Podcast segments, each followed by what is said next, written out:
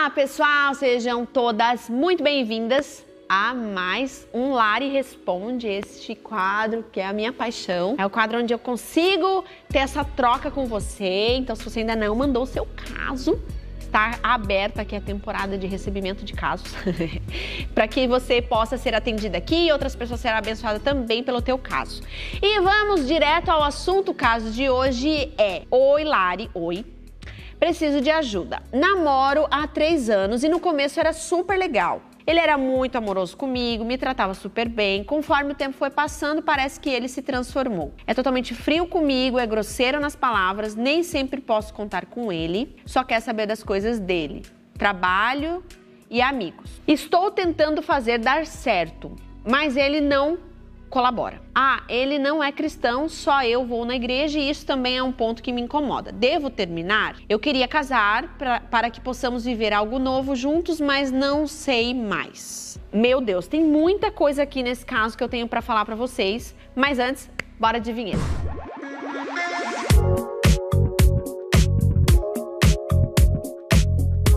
Gente, esse caso, ele tá cheio de detalhes muito importantes. Primeiro deles é que você começou dizendo que no início do relacionamento era tudo muito legal, lá, lá, lá, lá, tudo era rosas, e depois ele se transformou. Tá. Primeira coisa aqui, eu não conheço você, não conheço seu namorado, não conheço sua história. Vou pegar aqui só o caso. Talvez existe uma expectativa de que relacionamento ele nunca passe por nenhuma dificuldade ou por um, por, por um esfriamento, enfim. Se você pensa isso, é a primeira coisa que eu preciso quebrar com você. Não tem como. Relacionamento é feito de duas pessoas que têm sentimentos, que têm frustrações, que têm uma vida não só vivida ali, fora também, lá fora vai se frustrar e vai ter problemas e vai trazer para dentro do relacionamento e daí vão se estranhar. É normal. E daqui a pouco tão bem, daqui a pouco tão felizes, vivendo a melhor fase da vida. E é isso, relacionamento ele é isso. Até chegar numa maturidade, né? E, e eu digo para vocês, nem eu cheguei ainda.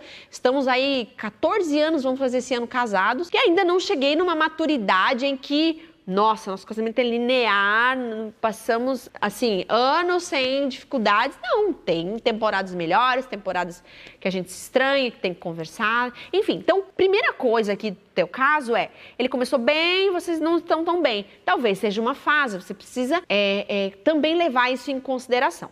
Mas aí o que me preocupa é a continuação, que você fala que é, você nem sempre pode contar com ele, quer saber das coisas, dos amigos, e inclusive você falou que ele é grosseiro nas palavras. Uh, enfim, existem alguns problemas aqui. A, a, pergunta, existe a pergunta de milhões que eu quero fazer para você é: você topa viver para o resto da sua vida dessa forma? Você suportaria muito bem essas atitudes dele? Então você está falando, não, Lari, mas assim, ó, eu acho que quando a gente casar vai ser diferente. Eu tenho uma notícia para te dar. Quando a gente casa, as coisas elas ficam dez vezes. O que era bom fica 10 vezes melhor. Então, pega as coisas que tu admira nele, tu multiplica por 10. Se ele é, por exemplo, uma pessoa responsável, você percebe que ele tem responsabilidade, né? Um cara que é muito honesto, tu vai perceber que isso dentro do casamento ele vai ser honesto com você, ele vai ter responsabilidade com as contas da casa, com as coisas de casa. Você vai perceber que isso vai ficar melhor ainda, porque vocês vão ter mais intimidade, ele vai poder ter mais liberdade para ser melhor. Mas também pega as coisas que são ruins, que são falhas de caráter,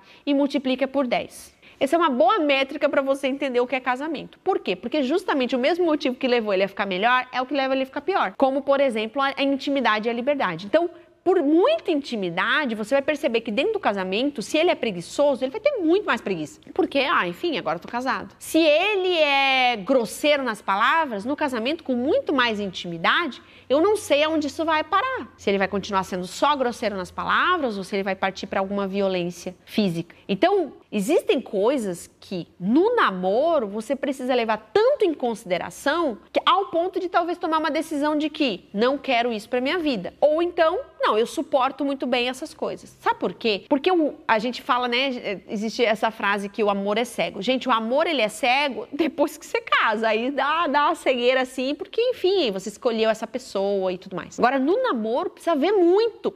Esse amor, ele não pode ser cego. Você tem que, eu sempre indico para as meninas que eu atendo, que são mais novinhas, que estão namorando, enfim, que vêm conversar comigo sobre isso, e elas me perguntam, né, ai, ah, Lari, é, é, como saber se é a pessoa certa para casar? Gente, primeiro, relacionamento, ele sempre vai ser, a gente até falou sobre isso, um pouco disso em um outro vídeo, mas relacionamento, ele, ele precisa lidar com um pouco de Deus me ajude, um pouco de fé, mas uma fé pautada em critérios muito bem estabelecidos. Você tem que eliminar o máximo possível de problemas que você teria no futuro, né? Você faz a sua parte. Eliminar, tipo assim, não, isso eu não aceito, isso também não aceito, isso também não aceito, e você achar uma pessoa que pelo menos se enquadre na maioria dos seus critérios, né? Óbvio que você não vai achar ninguém perfeito, senão também ninguém casava. Porém, existe sim um cuidado muito, muito que tem que ser levado em consideração.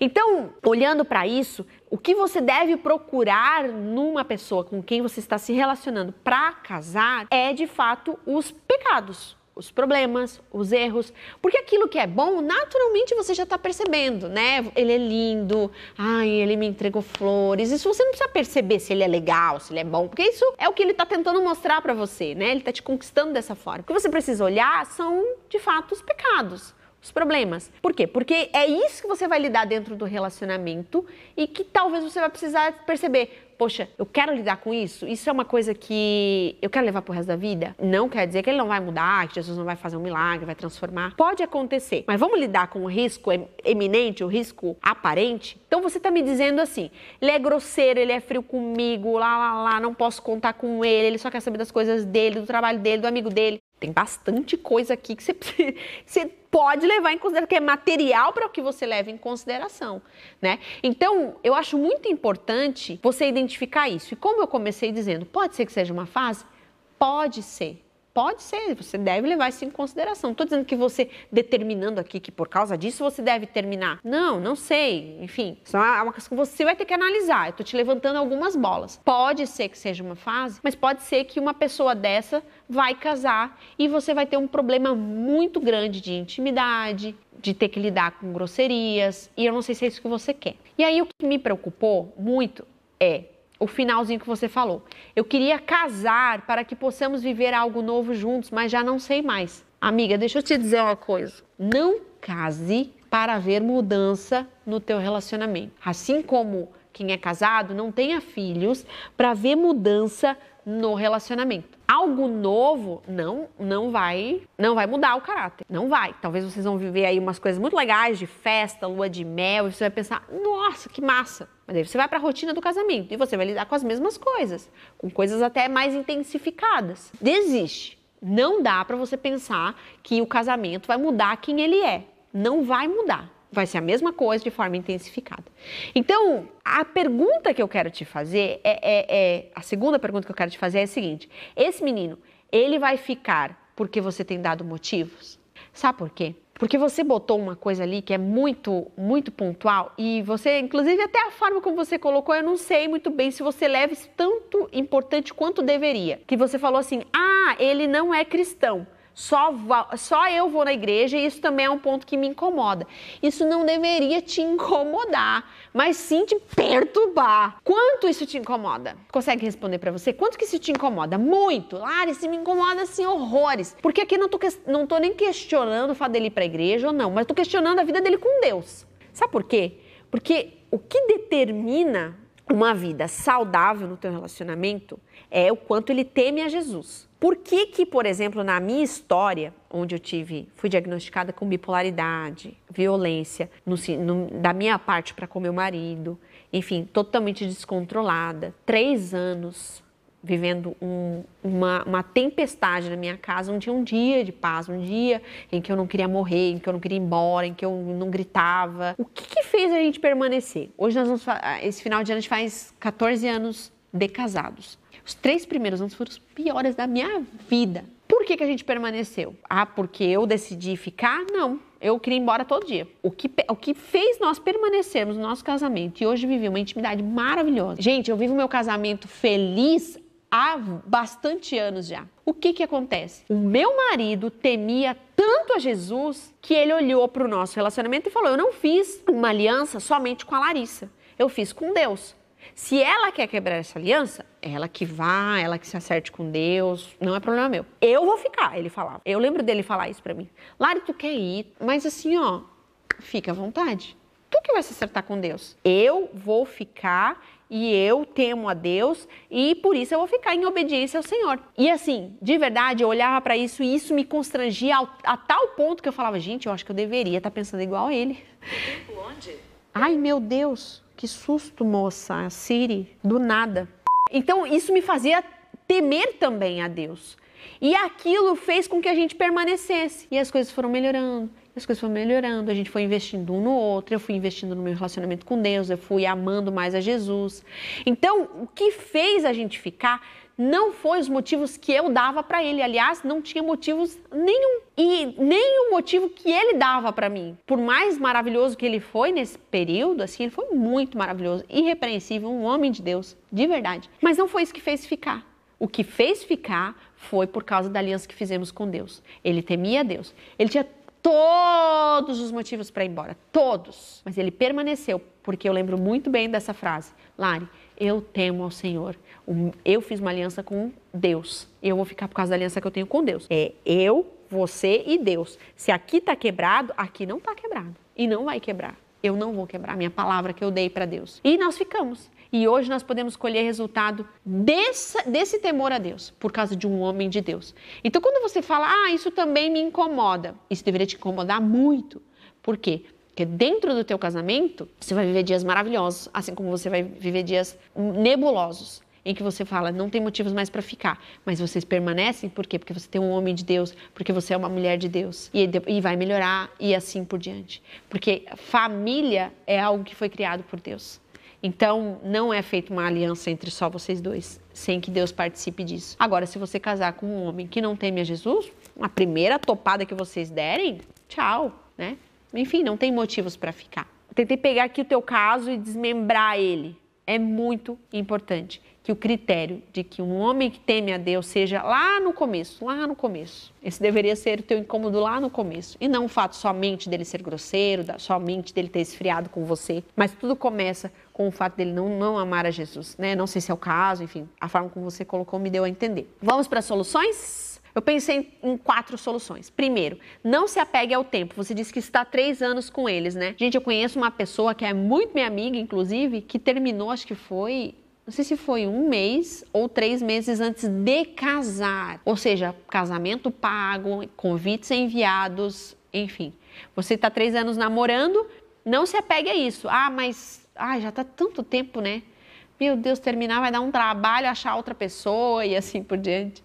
Não se apegue a isso. Isso não é motivo para você ficar. Se for o caso, né, que você percebe que você precisa tomar uma posição. Dois, estabeleça bem os critérios que você quer viver dentro de um casamento respeito, carinho, um homem que teme a Deus, um homem de caráter você não vai achar um príncipe encantado, enfim, que vai ser perfeito. Não, eu também não, meu marido não é perfeito. Mas os, existem alguns critérios que eu não, ab, não abri mão, não abri mão. Ele precisava ter, cumprir pelo menos isso aqui. Talvez ele não vai ser maravilhoso em todas as áreas, mas isso aqui eu não abro mão. Quais são os critérios que você estabeleceu? Já pensou? Ou será que você foi indo, foi se relacionando, foi namorando e no fim acabou com a pessoa? Tá lá e, enfim, não sabe o que fazer. Tenha critérios antes de namorar. Mas se você não fez isso, tenha critérios antes de decidir por um casamento, sabe? De decidir se você vai permanecer nesse relacionamento ou não. Terceira coisa, não case para testar algo, e eu já falei sobre isso, né? Casamento foi feito para ser para sempre. É, é, com essa cabeça que a gente deve entra, entrar dentro de um casamento. E me parece que você falou assim: ai, eu tô, eu tô pensando de casar para ver se a gente vive uma coisa diferente. Aí você tá entrando com a cabeça do tipo assim: eu vou casar ver se dá certo. Se não der, eu pulo fora. E aí, enfim, você já matou o casamento, né? Não tem como. Você precisa entrar com uma cabeça no casamento que é pro resto da vida. Por isso que os critérios são muito importantes. Porque se você tiver pelo menos isso, o resto a gente enfrenta. E última, última solução para você. Saiba o que você está que o que você está vivendo hoje é possivelmente o que você vai viver de forma intensificada e para sempre. Então preste atenção, descubra se não é uma fase e se talvez não, não é uma fase, isso aqui está constante, se é isso que você quer lidar para sempre e de forma intensificada. Porque o Senhor espera que nós honremos a Ele com a nossa palavra de que nós casamos para todo sempre. Então, É isso. Eu espero ter ajudado você que me mandou o caso. Seu casinho é compridinho. Eu achei muito legal porque tá cheio de detalhes. E espero também ter ajudado outras pessoas que estão vivendo algo parecido. Se você ainda não mandou o seu caso, mande, o caso pra gente. E a gente vai estar tá selecionando e respondendo aqui no Lari Responde. Coloca nos comentários também, gente. Comentários ajudam muito. Porque aí eu vou descobrindo se tá legal, se não tá, se vocês estão entendendo, se tem sido uma linguagem fácil, boa para vocês. E a gente vai conversando lá nos comentários. Eu, eu leio todos, respondo. Então, espero muito a sua participação. E outra coisa, envia para alguém. Eu acho que é muito legal você ter essa, essa consciência de que talvez você vai ser bênção na vida de alguém. Envie esse vídeo, pega o link ali, compartilha com alguém que você percebe que está vivendo um relacionamento dessa forma. Tá bom? Deus abençoe vocês e até o próximo Lari Responde.